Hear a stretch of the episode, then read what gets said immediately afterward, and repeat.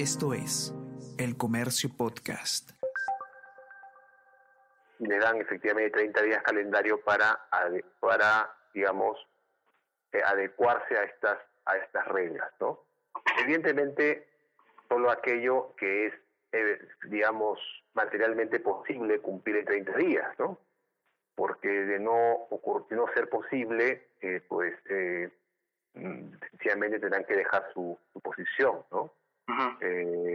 Y claro, va a ser, dice la norma, bajo responsabilidad del funcionario que lo que está a su cargo, ¿no? Es decir, el primero que lo designa.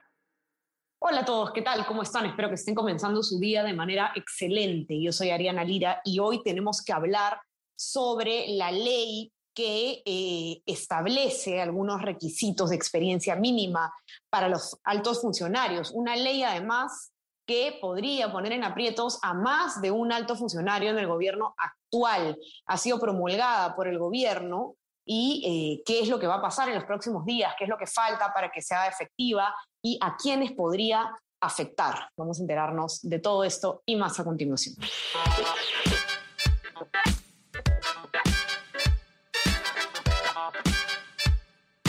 Esto es Tenemos que hablar con Ariana Lira.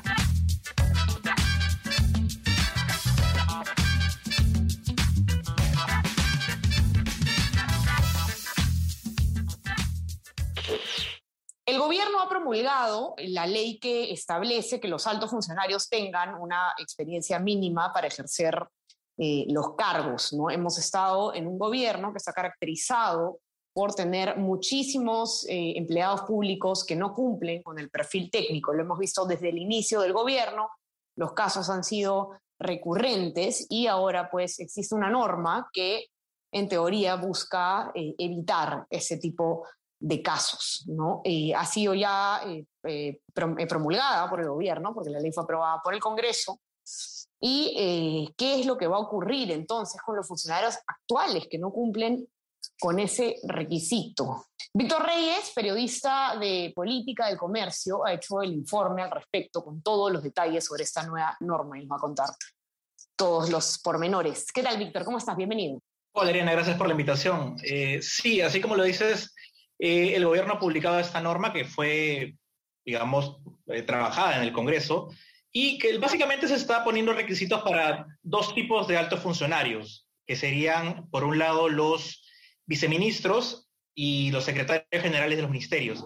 Menciono ellos porque son los funcionarios más altos que, que, se verían afectados por esto. También se, se, se establece también eh, ciertas restricciones o requisitos para eh, eh, directoras regionales, eh, gerentes generales de gobiernos regionales y también en municipalidades. Pero para lo que nos, digamos, lo que es de mayor alcance nacional, tenemos los viceministros y los secretarios generales de ministerios, que son algo así, si queremos hacer una equivalencia como un gerente general de, una empresa, en hacer el secretario general de un ministro, y el de un ministerio, perdón, y un viceministro es una pieza clave en el ministerio. O sea, digamos, si los ministros son los que hacen la coordinación con el presidente con, a nivel político, los, los viceministros son en la práctica los que, digamos, ejecutan todo lo que, lo que hay en un ministerio, ¿no? así es. Y ahora, Víctor, eh, ¿cuáles son algunos de estos requisitos, por ejemplo, para, para ponernos en, en, contexto? A ver, para ser viceministro y para ser secretario general, los han dado los mismos requisitos, que son tener una formación superior completa, es decir, una educación universitaria completa, ocho años de experiencia general como profesional, es decir, ocho años desde que egresaste de la universidad o, de, la educación superior, y cinco años de experiencia específica en puestos eh, o cargos, eh, digamos, de una jerarquía similar al puesto que estás postulando, ¿no? Un puesto similar a un viceministro, un puesto similar a un secretario general, es lo que, es lo que se está pidiendo para, para, para cada uno de ellos. Ahora bien, eh, esto ha generado cierta, esto puede generar ciertas interpretaciones porque se dice que tienes que tener experiencia similar, sea en el sector público o privado.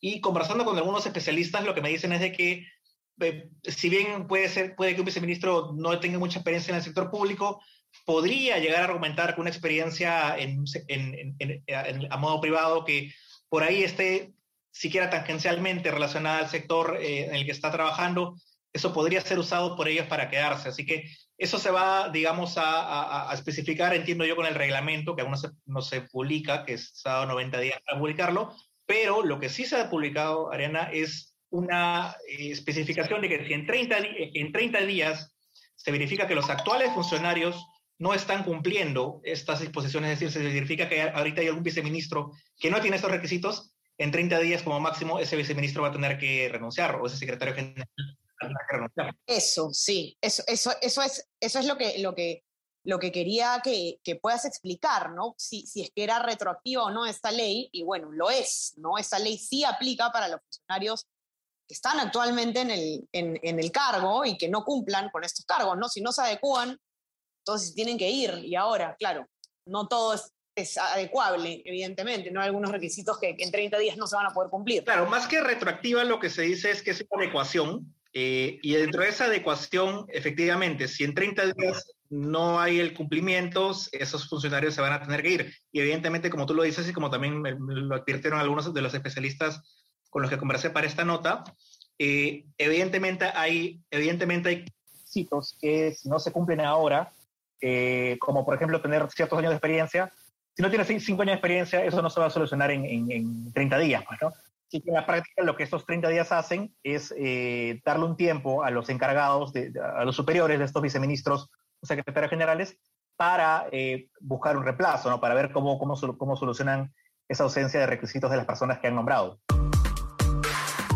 De lunes a viernes desde las 6 de la mañana, despierta y mantente informado escuchando el podcast de las 5 noticias más importantes del Perú y el mundo en la sección podcast del comercio.pe o a través de Spotify, Apple Podcast y Google Podcast.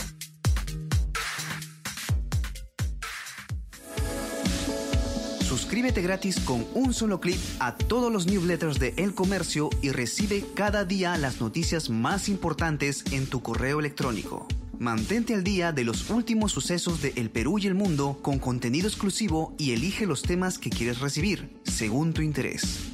Encuentra una gran variedad de opciones en elcomercio.pe slash newsletters. Y ahora, eh, has conversado tú también, Víctor, con algunos especialistas que te han dado su punto de vista sobre esta norma, ¿no?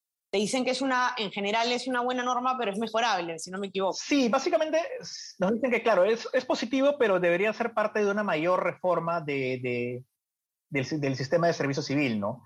Eh, por ejemplo, Mayen Ugarte, que es una abogada especialista en políticas públicas, ella, a, ella, eh, a ella le llamaba la atención de que nunca antes había tenido que legislar esto, porque nunca se habían visto que el, en el Estado se nombra gente tan poco idónea, tantos casos tan, tan seguidos, como lo hemos visto en, en los últimos meses de gobierno. Claro, por lo menos no en el, no, no en el Ejecutivo, digamos, no a nivel nacional. ¿no? O sea, es algo que se ve bastante en la política subnacional, pero esta dinámica así tan... Eh, con, con, tanta recurrencia ¿no? en, en esta falta de, de, de, de, cumplimiento de requisitos o del perfil es algo que caracteriza bastante este gobierno. Así es, y, y claro, se está y va a ser un, aplicable también para el Ejecutivo como para los gobiernos regionales y los gobiernos eh, locales. Y también otra, otra cosa que nos decían era que, por ejemplo, Alexandra Ames, que también es una especialista en políticas públicas, ella decía que eh, esto también debería extenderse a trabajadores del Congreso y asesores que son contratados bajo el sistema que se conoce como Fondo de Apoyo Gerencial, que es el sistema FAG.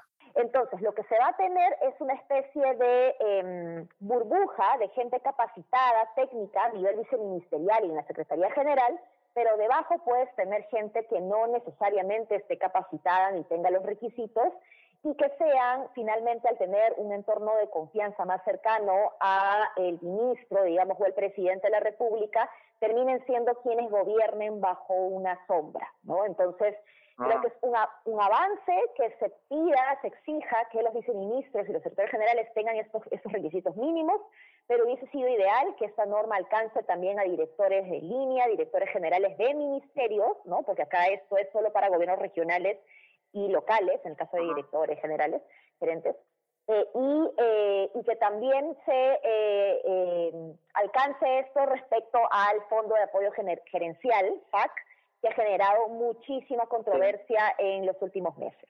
Recordemos, Ariana, que uno de los asesores más que se ha hecho más conocidos del presidente Pedro Castillo, el señor Viberto Castillo, quien señalan como una especie de miembro del este supuesto gabinete en la sombra, es un asesor de un, de un, de un del Fondo FAG, entonces, a él no le podrían, y a los funcionarios no le podrían afectar este tipo de, de, normativas. Y lo que me decía Alessandra Rames era de que lo que podría pasar en la práctica, porque como se dice, echa la ley, echa la trampa, eh, si algún eh, secretario general o viceministro ahora queda fuera, lo que podría pasar es que lo contraten como asesor PAG y, en la práctica él sigue ejerciendo ese papel desde la sombra.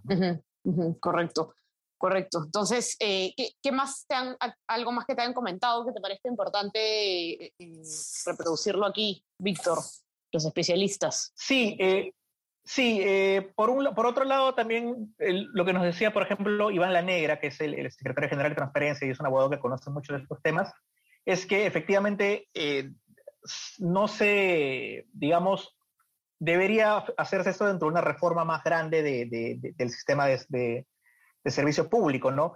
Debe haber, el gobierno debería impulsar una reforma integral, pero que lamentablemente por, cómo vemos cómo se están manejando las cosas, eso no parece que, vaya a ocurrir. Y, por ejemplo, también la, Gisela, Giselle Romero, que es una profesora de la Universidad Católica, ella también insiste de que este tipo de reformas deben ir de la mano con otras reformas institucionales, como la reforma universitaria, la reforma de transporte, que lamentablemente el Congreso, que sí ha, digamos, ha hecho, algo, ha hecho algo positivo con esto, no los está impulsando. Y por último, Ariana, eh, sí, algunos, hemos tratado de registrar algunos eh, funcionarios actuales que podrían de repente verse afectados por esta, esta norma. Y por ejemplo, está el caso del secretario general del MINEM, del Ministerio de Energía y Minas, que ha sido asignado hace unos días nada más. Él es abogado, él ha sido abogado de, de, la mamá de Vladimir Cerrón, es militante cercano a, a, Vladimir Cerrón, pero no tiene experiencia, que sepamos al menos, no tiene experiencia en el sector de energía y minas. Así que se hace, es, posible pensar que podría haberse afectado por esto. También el, nuevo secretario general del Ministerio de Desarrollo Agrario, que es un ex candidato al Congreso de Avanza País, eh, ha sido nombrado ahí y solo tiene como experiencia haber sido asesor parlamentario, me parece que trabajó un tiempo como asesor también en el Ministerio de Transportes, pero no por mucho tiempo, así que él también podría haberse afectado. Y posiblemente hay que recordar ahorita que ahorita en el Ministerio de Salud eh, el cargo de viceministro de, Salud Pública está, eh, está vacante porque renunció hace poco Gustavo Rosell. Y también en el Ministerio de Energía y Minas está vacante el puesto de ministro de Minas, porque viceministro de Minas, perdón, porque renunció Jorge Chávez Cresta.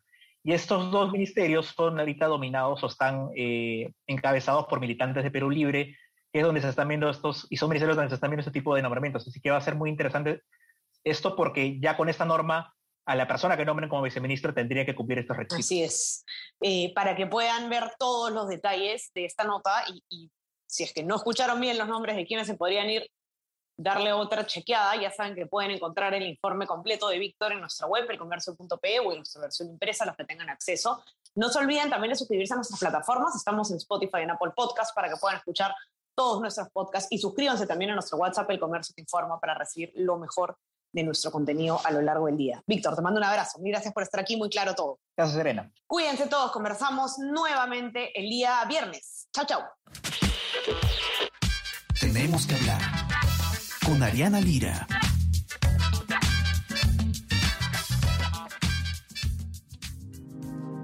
El Comercio Podcast.